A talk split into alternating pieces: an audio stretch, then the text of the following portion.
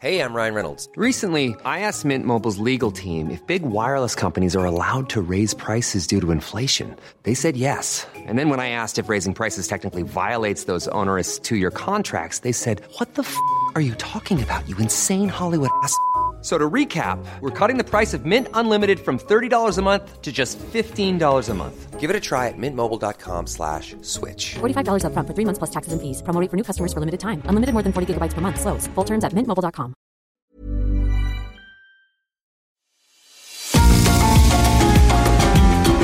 GastroLab es un lugar donde cabemos todos. Aquí encontramos historia, recetas, producto, materia prima, vinos y un sinfín de cosas que a todos interesa. Ya que con cocina y vino se aprende en el camino. Déjate llevar por el chef Israel Arechiga a un mundo delicioso que da como resultado GastroLab.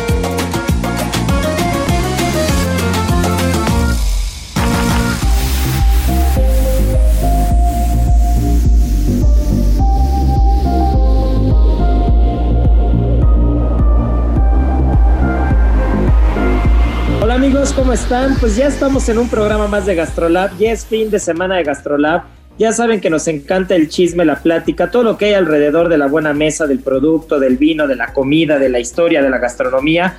Y bueno, pues no podía ser diferente. Como cada fin de semana está aquí nuestra querida Miriam Lira, nada más y nada menos que editora de todo lo que pasa en las páginas de Gastrolab. Ya saben que todos los viernes en la edición impresa sale Gastrolab con muchas cosas alrededor de la comida. Y bueno, pues quién más si no es Mariana Ruiz que también nos está acompañando como cada ocho días. Y hoy tenemos, como siempre, a nuestro sommelier de cabecera que nos estará hablando de un producto, de un producto de lujo, pero también un producto que tiene mucha historia, un producto que a mí me encanta, que siempre va a estar alrededor de la mesa de las celebraciones. Y es el sommelier Sergio Ibarra que nos estará hablando del champán. Así que ya saben, pedazo de programa el que tenemos el día de hoy. No se nos despeguen porque empezamos. Las 8 de GastroLab. Es momento de dar un repaso por nuestras páginas. Mi querida Miriam Lira, mi querida Miri, qué gusto platicar contigo cada ocho días. Tú y yo podríamos tener un programa todos los días y estaríamos siempre hablando, platicando, chismeando. Cuéntanos qué fue lo que pusiste en las páginas de Gastrolab este fin de semana. ¿Cómo estás, querido chef Isra, amigos del Heraldo? Estoy muy contenta de estar con ustedes. Eh, me encanta igual venir a platicar contigo porque de verdad que se nos suelta la lengua y, y nos vamos como gorda en tobogán, dirían por ahí, hablando absolutamente y mira, y mira que de estamos, todo. Y mira que estamos gordos de esta temporada de Sembrina, ¿eh? Todavía, todavía seguimos este, sufriendo los estragos. Todavía, y todavía nos falta la Candelaria, entonces imagínate. Pero déjame te cuento, porque tuvimos una entrevista muy interesante con José Mari Aizega, quien es el director del Basque Culinary Center, está en España, pero es una de las escuelas más importantes de gastronomía, no solo en aquel país, sino en todo el mundo. Y él nos ayudó a analizar y a entender cómo va a ser el futuro culinario del planeta, porque estamos viviendo momentos de incertidumbre, pero también de grandes oportunidades y sobre todo de reinvención en la cocina. Entonces, pues ya extrañamos todo lo que fue el ayer, ¿no? Ya ahora mismo nos damos cuenta de lo poco que lo valorábamos, ya hasta yo extraño de repente el bullicio de la gente socializando mientras te comes tu platillo, este, el correto de los meseros que no se daban abasto para sacar todas las comandas, este, las cocinas a pleno este, rendimiento. Bueno, todo eso pues nos empieza a hacer también falta y pues justamente pues vamos a ver qué es lo que nos depara el 2021 porque lamentablemente pues estamos lejos de ver otra vez así todos estos restaurantes. Al menos nos vamos a tener que esperar un ratito, pero lo que viene es lo siguiente. En primer lugar, el refuerzo a lo local.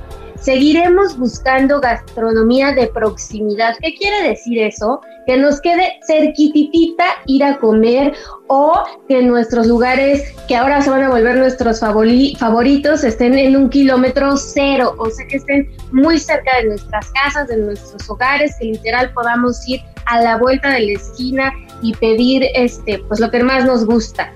El siguiente punto, Isra, es el takeaway y el delivery que se están reforzando cañoncísimo, viene para quedarse, pero se va a tener que adaptar a nuevos estándares, a nuevas dinámicas. Justamente en esta semana se hizo una propuesta por parte de todos los restauranteros para que estas aplicaciones que luego son un poco pues mañosonas bajen su nivel de este de porcentaje de ganancia. Exactamente, y quieren que baje del 30% al 17% para que sea un poco más justa la cuestión y que sea en realidad un ganar-ganar, porque si no, imagínate, le estamos dando todas las aplicaciones y de verdad que pues los restaurantes están quedando con una comisión mínima, ¿no? No les sale la cuenta. Ahí sí te voy a interrumpir tantito porque justo esa es una, esa es una de las pláticas que he tenido yo esta semana en el restaurante. Recordemos que, que pues también eh, en serio estamos haciendo el delivery, el takeout, todo esto. Y justo platicábamos porque para quien no conoce o quien no ha escuchado del tema del manejo de los números en los restaurantes, existe una fórmula, una fórmula que realmente en la práctica no se lleva a cabo porque, porque es irreal, pero la fórmula dice que, que el 33% de, del gasto del restaurante tiene que ser en compra de producto o materia prima, ¿no? Tú tienes que gastar el 33% de todos los gastos generales, eh, más bien de toda la venta, el 33% tiene que ser tu compra de materia prima. El otro 33% tendría que ser los gastos fijos, la renta, la luz, los sueldos, todo esto, y te tendría que quedar el 33% de ganancia cosa que es irreal porque yo no conozco un restaurante, un restaurante que deje más del 18 o 20% bien manejado y a reventar, ¿no? Entonces, eh, ahora imagínate si tuvieras que dejarle el 30% de tus ganancias de todo lo que vendiste a una plataforma. Evidentemente lo único que eso hace es que haya un sobreprecio. Entonces, si tú, si tú por poner un ejemplo, una torta, ¿no? Imaginemos que vendemos tortas. Una torta la vendías en 100 pesos y de esos 100 pesos, después de pagar nómina, de comprar la materia prima, de pagar luz, renta, agua, gas y de todo lo que tienes que pagar, te quedaban 30 pesos, suponiendo que te quedaba el 30%. Ahora imagínate que porque lo compraron mediante la plataforma, ya dejas esos 30 pesos también, ¿no? Entonces, ¿qué es lo único que va a pasar? Que vas a tener que vender esa torta ya no en 100 pesos, sino en 150 y el único que hace es de que los precios se van subiendo, que evidentemente la gente empieza a pedir por la plataforma, pero se da cuenta que si antes iba al restaurante, como decías, no ibas a la tortería de la esquina y comías con 100 pesitos, pues ahora pides un refresco y una torta y ya te cuesta 200. Y dices, qué abuso de los restaurantes que me están vendiendo una torta en 200 pesos. Pero pues, ¿qué es lo que pasa? Que tienes que repartir el 30 o 32% o 31%, tienes que repartir este, para la plataforma, evidentemente, ¿no? Entonces, pues claramente eso no es justo, claramente eh, se entiende que hay una infraestructura, se entiende que hay, que hay un soporte atrás con las plataformas, se entiende que hay un trabajo, se entiende que también ellos ayudan para acercar el producto a las casas, para acercar el producto eh, a todas las mesas, pero no dejemos de lado que, que, que ellos son un intermediario, ¿no? Y que al final tenemos alguien que produce y tenemos alguien que consume. Y las plataformas lo que hicieron, lo que hicieron fue meterse, están en medio, ¿no? E hicieron que el, proceso fuera más fácil. Pero ¿por qué vamos a inflar los precios de todo el mercado? ¿Y por qué voy a, por, qué voy a cobrar yo un exceso, como un 30% que, que ni siquiera es la ganancia de un restaurante final? ¿Por qué voy a cobrarlo por meterme en medio, no? Ahí es donde no, ahí es donde no está padre y creo que el grito que está haciendo todo el gremio restaurantero me parece bastante justo, ¿no?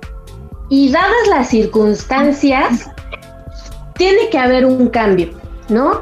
Porque están pasando los restaurantes por un momento tan complicado que no podemos estar viendo a ver quién gana más, o sea, sí es tiempo en el que debe de ser equitativo, en el que debe de ser justo, en el que todos puedan tener de dónde ganar. Entonces, a mí me parece que es una, una gran opción. Ya por ahí hay una plataforma que aceptó estos términos. Yo espero que las demás también lo hagan, porque de otra forma, la verdad es que también para la gente estar pidiendo diario por estas plataformas resulta carísimo. Entonces, pues es más sencillo muchas veces que pues mejor salgan y vayas como a la fondita de enfrente y tal y te evitas ese gasto. Entonces, también que vean por sus intereses y que se acomidan un poquito también. Otro punto bien importante, Isra, va a ser la seguridad alimentaria y la conciencia a la hora de repartir todos los productos. Con seguridad alimentaria me refiero a todos los cuidados extremos higiénicos que están teniendo los restaurantes. Si de por sí antes ya los tenían y eran extremadamente cuidadosos la mayoría, ahora va a ser el triple porque no se pueden dar el lujo de que llegue alguna autoridad y les encuentre alguna anomalía y les vaya a llenar el, negocio de sellos. Y de conciencia, pues con toda esta ley que llegó ahora en la Ciudad de México en el que se prohíben los plásticos de primera necesidad, entre los que están pues los envases, los cubiertos, los popotes, que bueno, ya desde hace un rato no se utilizaban, pero todo esto pues se va lo que vamos a estar viendo es que vamos a, intercambiarlos por, por, artículos que estén hechos, por ejemplo, de aguacate o de algunos elementos que sean este, más amigables con el medio ambiente, biodegradables, incluso están sacando ya ahora platos y vasijas hasta comestibles que les hacen como pues le dan al, al, comenzar otra experiencia. Entonces también eso vamos a estar viendo. Y otro punto también que me llama la atención es que la clientela va a estar rejuvenecida. ¿Y con qué me refiero a esto? Con que pues la gente de mayor edad, 60 para arriba, incluso un poquito más jóvenes, pues no se van a arriesgar a visitar los restaurantes, entonces vamos a ver a gente muy joven en las mesas y pues, ¿qué va a pasar? Pues que también los restaurantes van a tener que un poquito modificar pues sus cartas, incluso tal vez sus precios, o también para que pueda recibir a, sectores más vulnerables de la, de la población, pues adaptar lugares mucho más accesibles para ellos, que estén este súper separados unas mesas de otras. La verdad es que ya como conocemos hasta el día de hoy el sector restaurantero, pues va a tener muchísimos cambios la verdad es que todo esto llegó para quedarse, todas estas modificaciones. En Ceru ustedes eh, eh, tienen, eh, tienen esta dinámica que es pues prácticamente el único restaurante que se creó pensado para convivir con, con esta circunstancia nueva de la pandemia, porque todas las mesas están súper separadas, este, prácticamente cada, cada comensal tiene su espacio privado, entonces de eso se va a tratar ahora. Sí, yo creo que esa parte es fundamental. Eh, retomando un poquito todos los puntos que mencionabas, el primero de ellos que es la seguridad, ¿no? La seguridad alimentaria, la seguridad del restaurante. Creo que una de las cosas que hizo que afortunadamente pudiéramos volver a abrir esta semana con estas negociaciones que hicieron las cámaras con el gobierno de la Ciudad de México, a pesar del semáforo rojo, una de las gráficas más, más claras que yo vi y de las, de las gráficas que mejor podían explicar el por qué nosotros no éramos el problema, aparecía toda la escala de contagios, ¿no? Y aparecía, aparecía que a partir del primero de julio, que fue cuando creo que volvimos este, los restaurantes la primera vez, desde el primero de julio. hasta el, hasta el 18 o 17 de diciembre que nos volvieron a echar para atrás, prácticamente los contagios estuvieron entre bajando julio, agosto y de repente como que se mantenían pero todo el repunte de contagios y toda esta situación tan caótica en la que estamos ahorita inmersos en estos días, en ningún momento se vio relacionada o, se vio que incidiera directamente la apertura de los restaurantes. Incluso cierran los restaurantes y esta escala a los dos o tres días se empieza a votar y bueno, ahorita estamos, cada día es un, es un nuevo pico, ¿no? Cada día hay más contagios. y, eso eh, y, eso, y eso fue a causa de las reuniones y de muchas otras cosas, ¿no? Entonces, con eso con esa simple escala, porque aparte se usó la escala y se, usó la gráfica de contagios del mismo gobierno, ¿no? Entonces te dicen, esta es la que ustedes presentan en, todas, en todos los reportes, ¿no? Y a partir del primero de julio hasta esta rayita de diciembre, estuvimos trabajando en los restaurantes. ¿Hubo un repunte? ¿Hubo picos? ¿Hubo un problema en julio cuando abrieron los restaurantes? No. Pues entonces el problema no somos los restaurantes. Eso, eso, eso que quede claro. Y eso, eso ayudó a que pudiéramos abrir. La segunda cosa cuando, cuando hablabas de, que los lugares, este, pues al final están, están adaptándose de alguna manera, también hubo otros que no, y ya lo habíamos platicado anteriormente con el caso de los, de los puestos ambulantes, ¿no? Entonces, al final, ¿qué pasaba? Ahí todo viene ligado.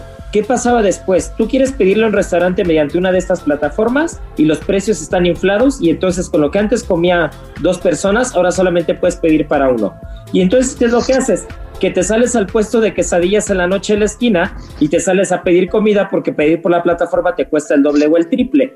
Y entonces seguimos haciendo que el, que el, puesto que está en la calle siga trabajando, que siga a reventar de gente, porque tampoco quieres pedir por la plataforma porque los precios ya son un abuso, pero los restaurantes están cerrados y entonces todo empieza a ser una bola de nieve que empieza a ir una cosa sobre otra, sobre otra, sobre otra, ¿no?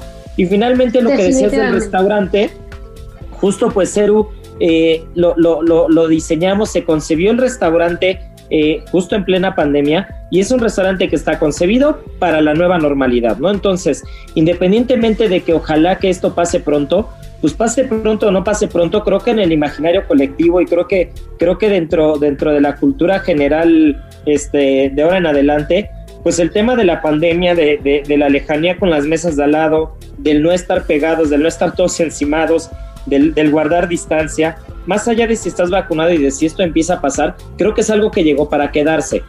Y eso es algo que algunos restaurantes, este, pues vamos a mantener, ¿no? Desde los que estamos estructurados desde un inicio, con espacios privados en terrazas al aire libre, bastante, bastante bien separados y, con ciertas especificaciones, hasta los que no estaban así adaptados y se tuvieron que adaptar y ahora se van a quedar así, ¿no? Porque aunque la gente vea que esto empieza a pasar, ya se va a quedar con la cosquillita y va a buscar eh, estar como que mucho más, mucho más este, a salvo, ¿no?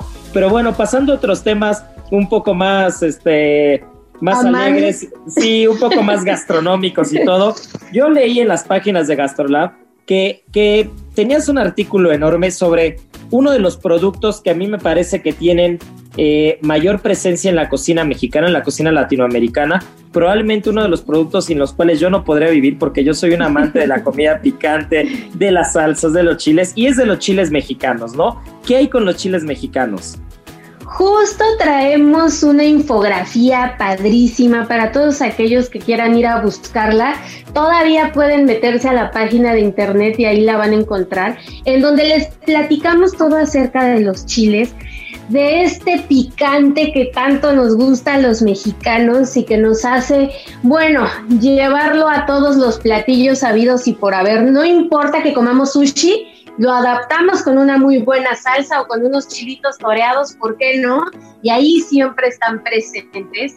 Y es súper interesante todo lo que hay alrededor de ellos, porque necesitaron siglos y siglos de evolución para que el ser humano se convirtiera en el único mamífero capaz de soportar el picor y además consumirlo por placer. Desde ahí ya empieza la cosa, ¿no?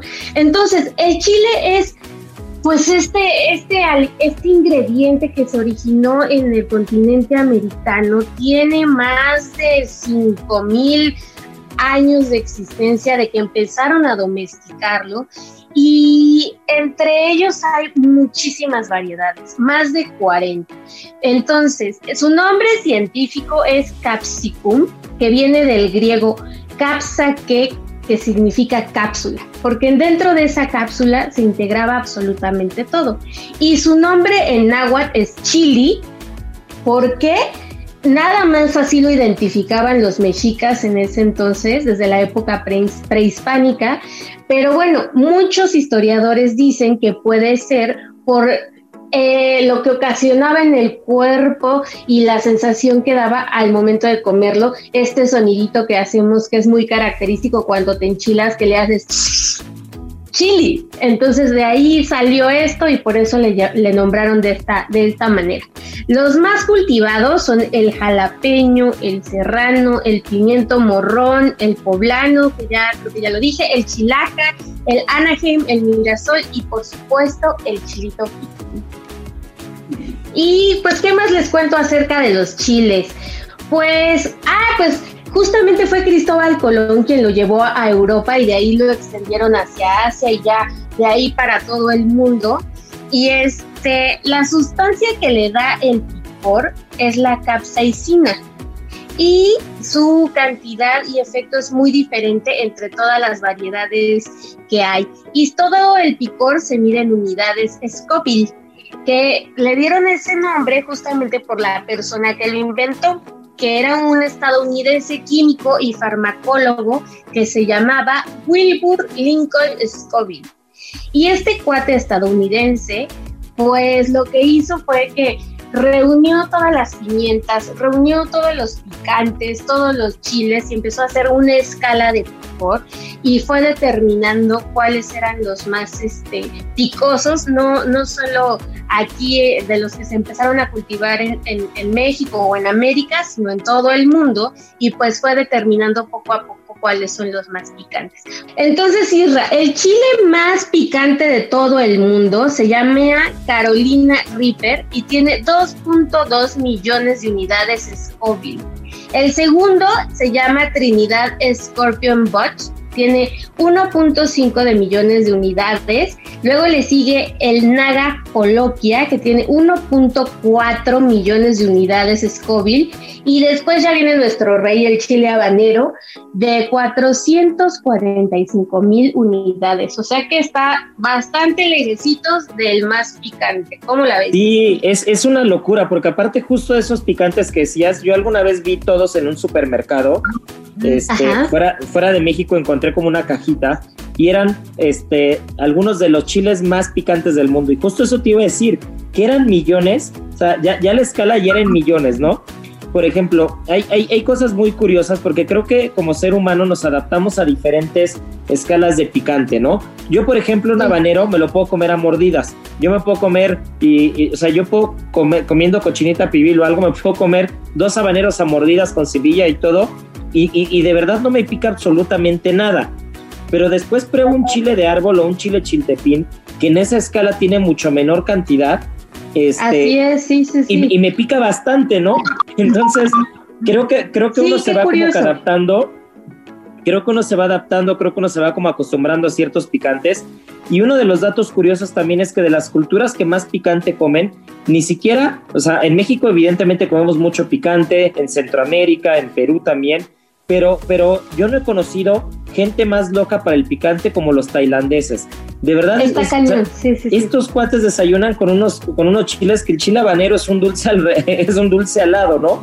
Entonces, creo que todo, creo que todo este aporte de Latinoamérica, de, del pimiento, del chile que se llevó a todo el mundo, hizo que, que, que, hiciera que, que, se asentara en diferentes culturas gastronómicas y sobre todo que formara parte de la cocina, ¿no?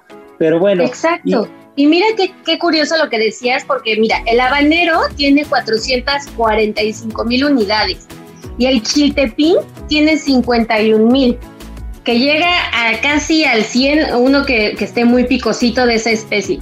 Pero por ejemplo, el chile de árbol tiene 30 mil. Entonces sí tiene que ver también con la práctica y con la costumbre que tengas en comerlo y qué tan seguido lo haces y qué tan adecuado está tu cuerpo. Así es. Y ya para acabar, mi querida Miri, porque aparte te digo que tú y yo nos podemos soltar hablando y este y, ya nada más Marianita se nos queda viendo con cara de, de a ver a qué hora le paran a su plática, a ver a qué hora le paran, porque también salió algo alrededor del cacao, que ahí Marianita es este es experta como buena repostera, este sabe perfecto ahí todo lo que hay alrededor del cacao. Pero si ahorita no nos da tiempo, este, si quieres nos vas platicando un poquito, Miriam, de lo que salió en las páginas y si tenemos que cortar, volvemos y que Marianita nos siga platicando también del chocolate y los postres y todos los usos que hay, ¿no? Claro que sí, sí, sí, sí. Traemos una página padrísima y súper bonita en donde hablamos de este grano, esta semilla fermentada y secada, que bueno, que con el paso de todo su proceso se convierte en el chocolate, que desde época de Moctezuma él se la ofreció y se la presentó a Hernán Cortés y le sirvió esta bebida de dioses que es el chocolate. Y se lo sirvió, cuenta la leyenda, en copas de oro. Entonces imagínense. Y el cacao pues ha tenido un montón de utilidades, no solo como bebida, sino también como alimento, como medicina, como moneda, incluso como intercambio comercial, fue utilizada muchísimo desde épocas prehispánicas. Y se dice que en el tiempo de los aztecas, de los mexicas, existían cuatro tipos de semillas de cacao dependiendo de su calidad. Y se decía que el de mejor calidad era utilizado para hacer la bebida de los dioses, que era el chocolate. a la que accedían solamente pues las clases sociales pues más altas, todos los sacerdotes y justamente de ahí las que iban bajando pues se iban repartiendo entre los diferentes escaños y la de menor calidad era la que se utilizaba como intercambio comercial. Y algo muy curioso fue que llegó a tener tanta pues importancia que incluso había quienes falsificaban las semillas ya secas para poder tener como este intercambio. Entonces imagínense qué tanta importancia no tuvo el cacao desde hace cientos de años en nuestra cultura.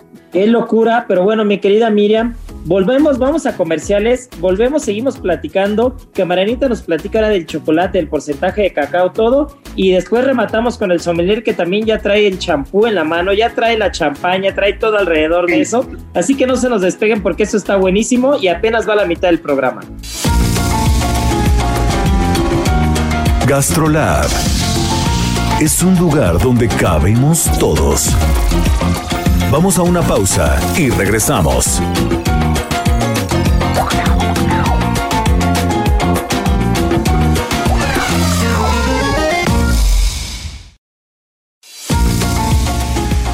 Gastrolab, estamos de regreso.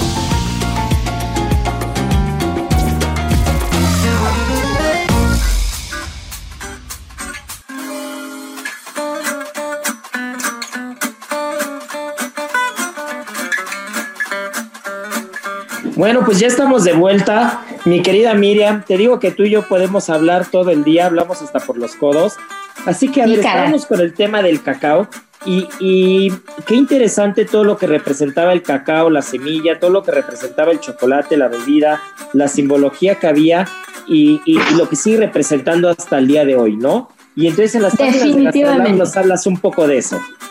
Así es, de cómo se ha utilizado también desde los dulces, de todo ese delicioso mundo dulce, hasta los platos fuertes, por ejemplo, el mole oaxaqueño, poblano también, que es fundamental. Y también hablamos un poquito de cómo ahora los nuevos reposteros, por ejemplo, Jordi Roca, lo utilizan para darle también un sentido completamente social porque en 2019 Jordi sacó un programa que se llama El sentido del cacao en España y que está enfocado para que a través del olfato y, y de todo el maravilloso mundo que hay alrededor del cacao, gente que ha perdido este el olfato pueda ir recuperando este a través del cacao porque el recuerdo que genera es muy potente. Entonces, imagínate, de todo un poco podemos utilizarlo y llevarlo a cabo, pero para infinidad de preparación.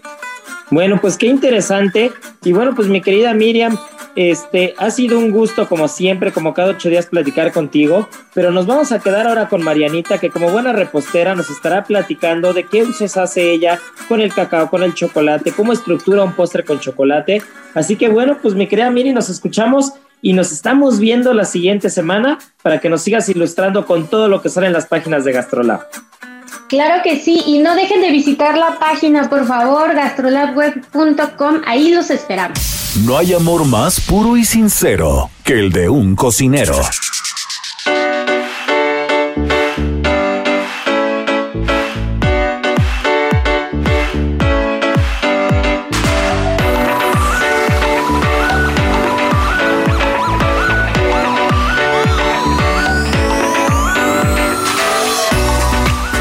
Marianita, a ver, ya que estamos con el tema del cacao, con el tema del chocolate, tú como buena repostera, a ver, cuéntame, ¿qué es lo que haces?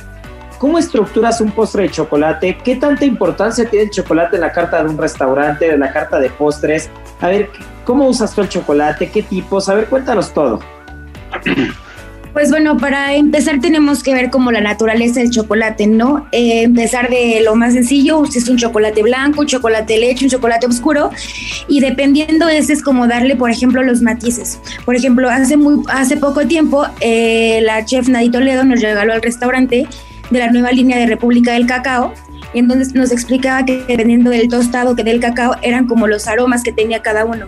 Entonces, por ejemplo, nos pusimos a trabajar sobre esas líneas y dependiendo de las notas que tenía cada chocolate, íbamos sacando un poco los, los aromas, los sabores y para hacer como tipo ese maridaje, ¿no? Que todos los sabores quedaran perfectos dependiendo del tipo de chocolate que estábamos ocupando.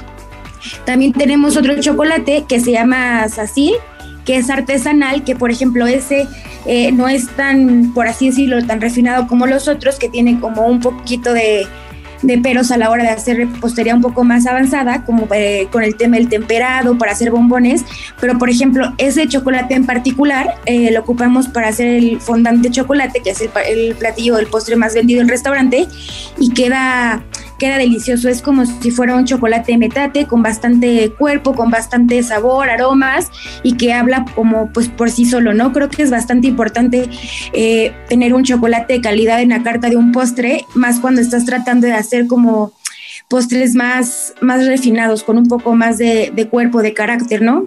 Ahí te voy a interrumpir tantito porque dijiste una palabra dijiste una palabra clave que para quienes no somos reposteros o para quien no conoce del chocolate, quien no tiene el mundo del chocolate así muy a la mano, ¿a qué te refieres con el temperado? ¿Qué es el temperado? ¿Por qué es tan importante? El temperado son los picos de temperatura que le das al chocolate.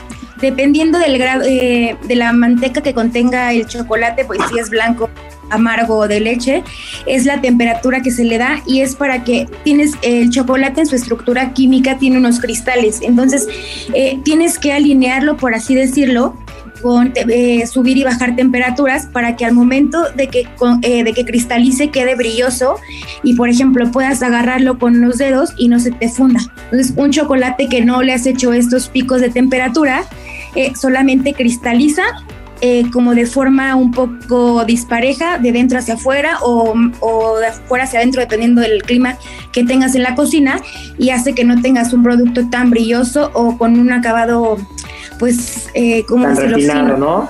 Y también existen muchas formas de temperar. Eh, de hecho, el chocolate tiene manteca de cacao y ahora hay un producto dentro de la pastelería que se llama manteca de cacao o micrio que también se usa para temperar. Entonces, por ejemplo, eh, si vas a ocupar esta manteca, ocupas el 1% del peso total del chocolate y ya solo se lo agregas y es una forma de temperar con el mismo producto del chocolate. Solo con el 1%. Exacto, el 1%.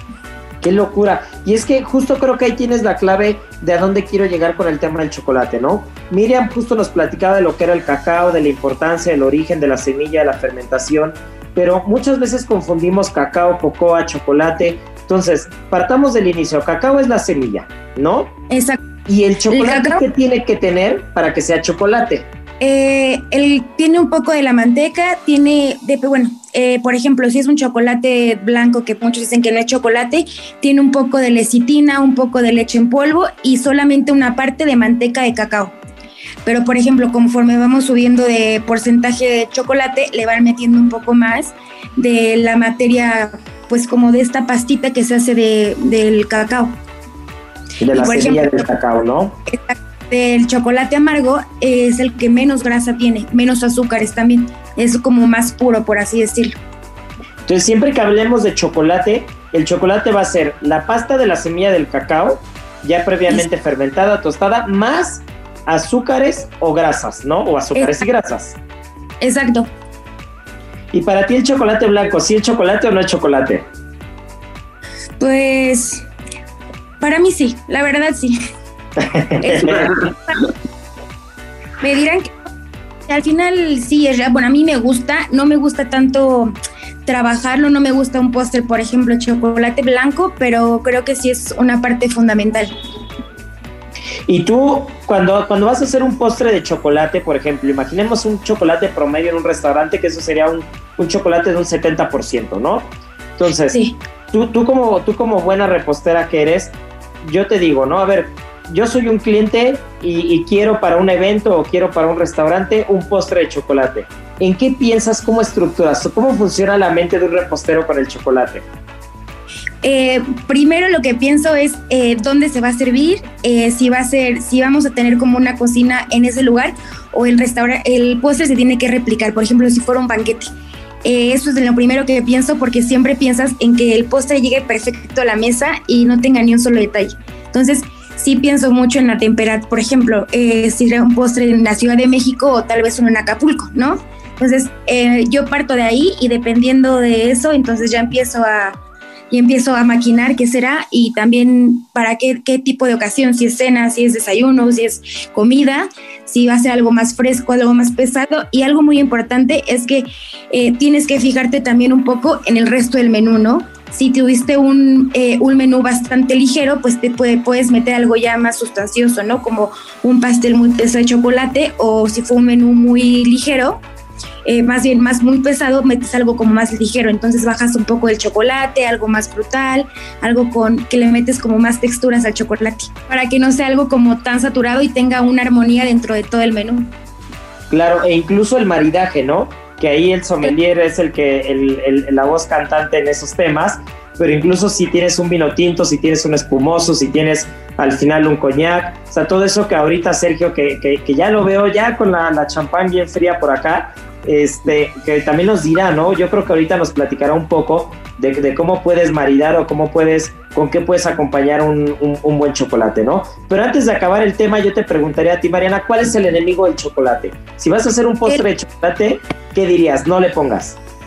Un postre, no es que en realidad creo que no tiene enemigos. O sea, es que te lo puedes, eh, va perfecto con especias, con hierbas, con frutas. Eh, enemigo como tal del chocolate va a ser siempre el agua, el vapor pero en, en cuanto a ingredientes creo que no tiene ninguno. Le va perfecto todo. Eso. Pues muy bien, pues ya que estamos hablando de maridaje y de vino y todo, pues ¿qué te parece si ya metemos al Some Ibarra, mi querida Marianita, a la plática?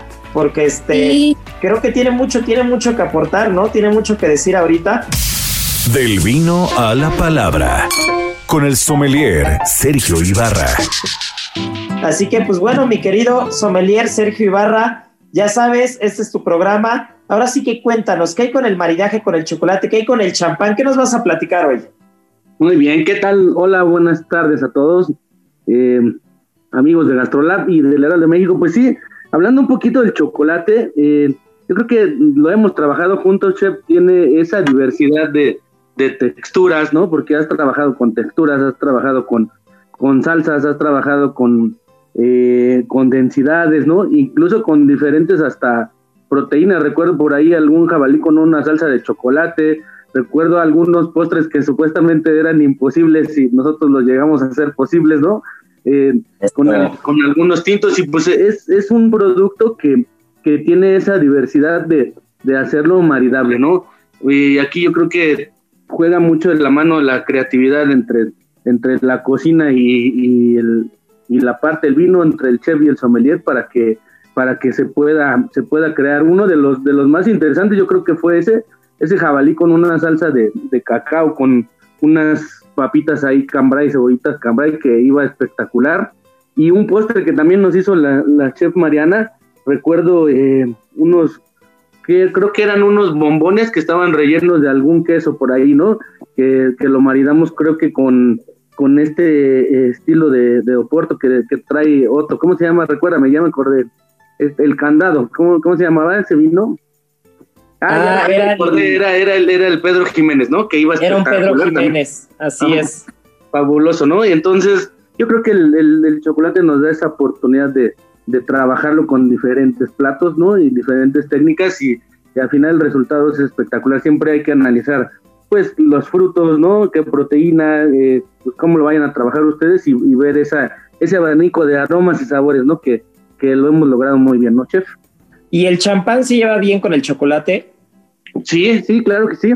Em, recuerdo mm, a, lo mejor algunas fresas, ¿no? Algunas fresas con una salsita ahí eh, de cacao.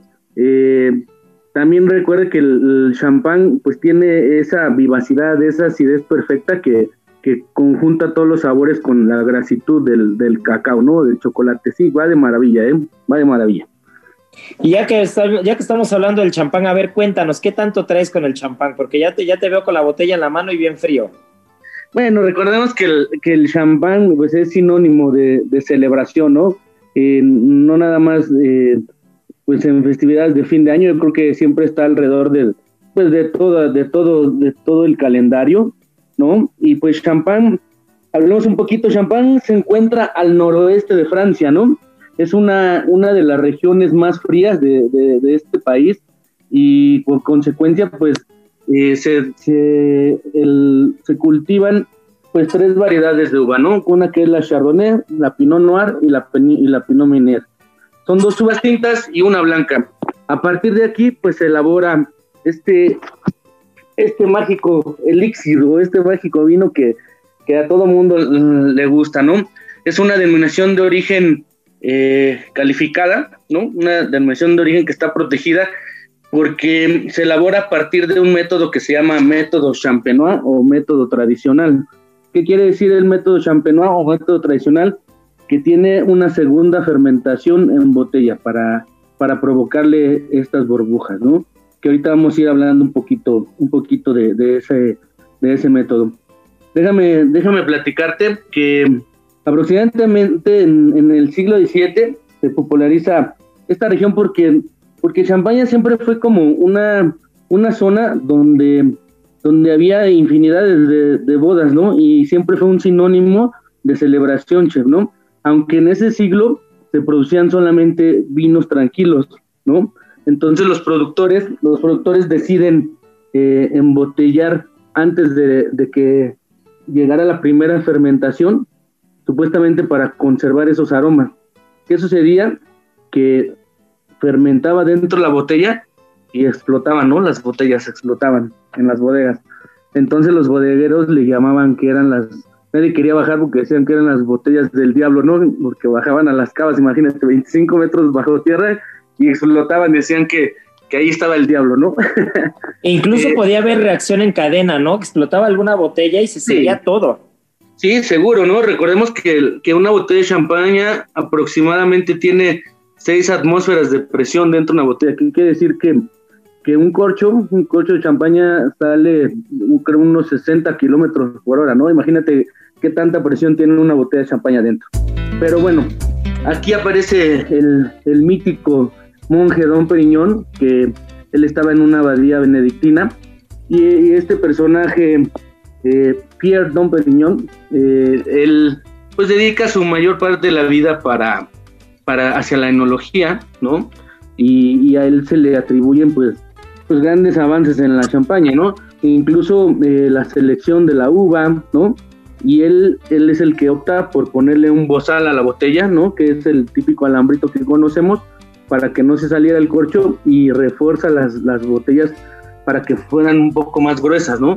Y de esa manera evitar, evitar que se eh, que explotaran o se rompieran las botellas y es aquí donde nace pues la, la segunda fermentación y pues esa, esa burbuja, ¿no?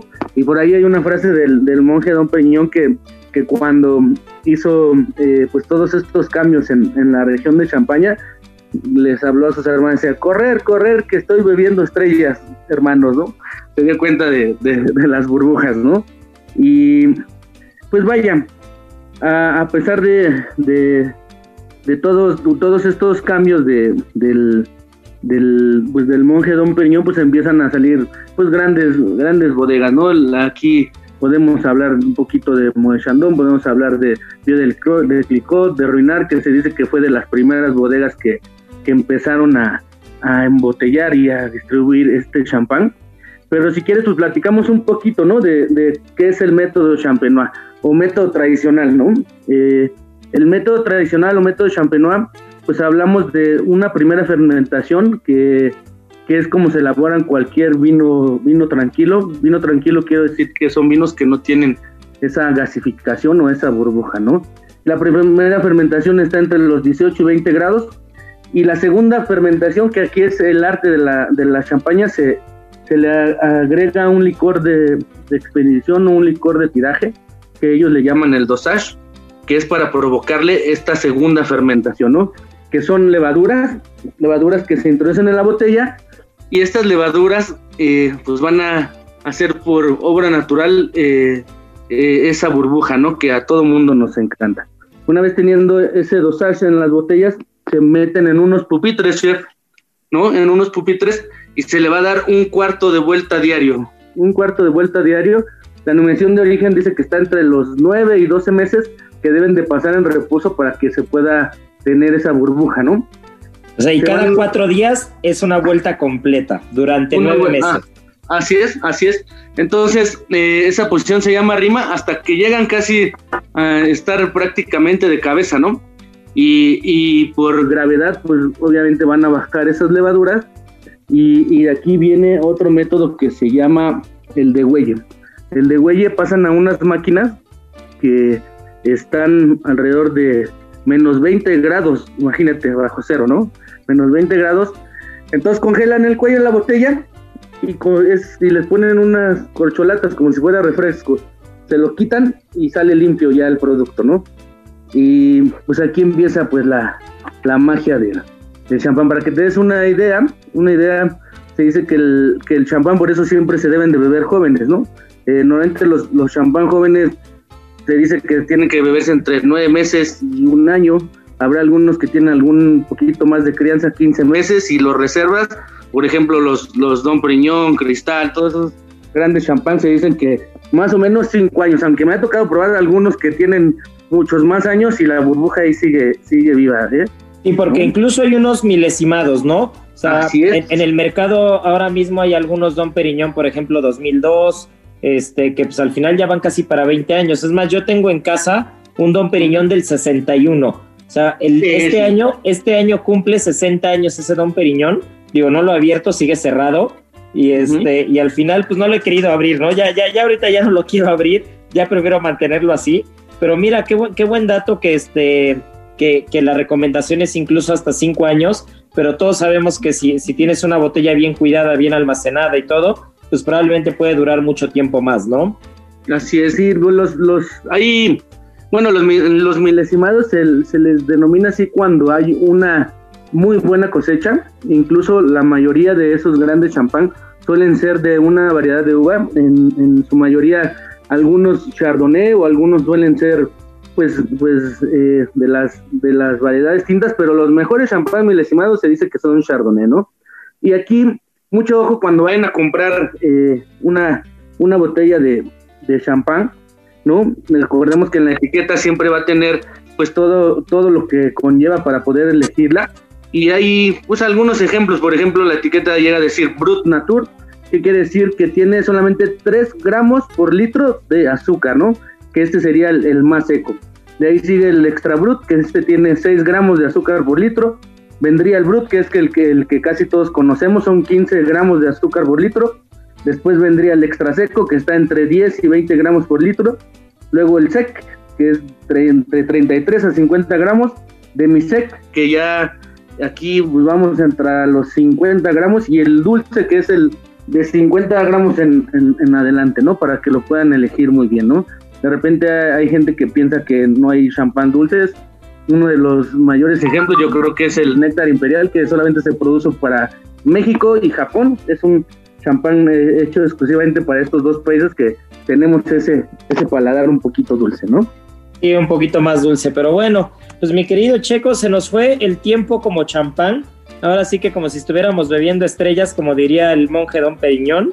Y, este, y pues nada, pues yo creo que este tema nos tiene que dar para más. ¿Qué te parece si en el siguiente programa a ver si hacemos una cata de champán, no? Estaría bueno. Seguro, seguro que lo Nos quedamos ya con la botella en la mano, pero hacer una cata, platicar a la gente qué es, cómo se prueba, cómo se tiene que catar, cómo podemos ver los matices. Yo me comprometo, yo pongo ahí el champán y ahí nos ponemos a probar, ¿no? Venga, ya lo decía Napoleón, ¿no? El champán en la victoria lo mereces, pero en la derrota también lo necesitas. Así que, pues pónganse a beber champán todos, e incluso hasta la Sonora Santanera sacó una canción que se llama Con un sorbito de champán, escúchala. Y pues nos vemos pronto. Eso, pues no se nos despeguen porque viene la adivinanza del día y pues esto se nos fue, pero rapidísimo.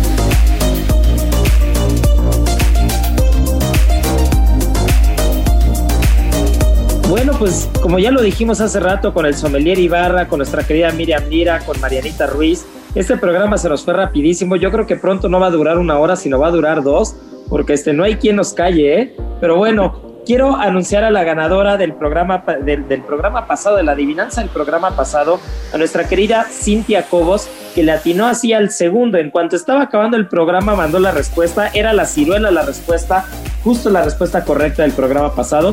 Y bueno, pues aquí viene la adivinanza. Ya que estuvimos platicando del cacao, del chocolate, esta está fácil. Hay que investigar un poquito, pero está fácil. Vamos a partir. Es el país que produce la mayor cantidad de cacao en el mundo. Como pista, no está en América ni tampoco está en Asia. Entonces, es el país que mayor producción de cacao tiene en el mundo. Es un país que está en un continente que no es el continente americano. Así que ya saben, arroba Israel Arechiga, A-R-E-T-X-I-G-A. Esto es Gastrolab Radio, ya lo dijo hace rato Miriam Lira, en Gastrolab web.com pueden ver cosas alrededor de la gastronomía, de la cocina, nos pueden buscar también en el podcast. Esto es Gastrolab, muchas gracias por escucharnos y como siempre decimos y como cada fin de programa y como tiene que ser en la realidad, tripa vacía, corazón, sin alegría. Aquí concluye otra emisión más de Gastrolab, el lugar donde cabemos todos. Esta es una producción de Heraldo Media Group.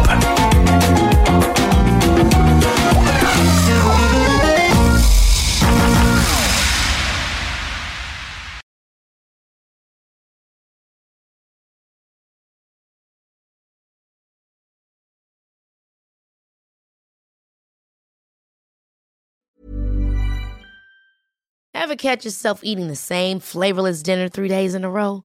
Dreaming of something better? Well, HelloFresh is your guilt-free dream come true, baby. It's me, Kiki Palmer.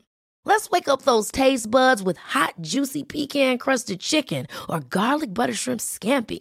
Mm. Hello Fresh. Stop dreaming of all the delicious possibilities and dig in at HelloFresh.com. Let's get this dinner party started.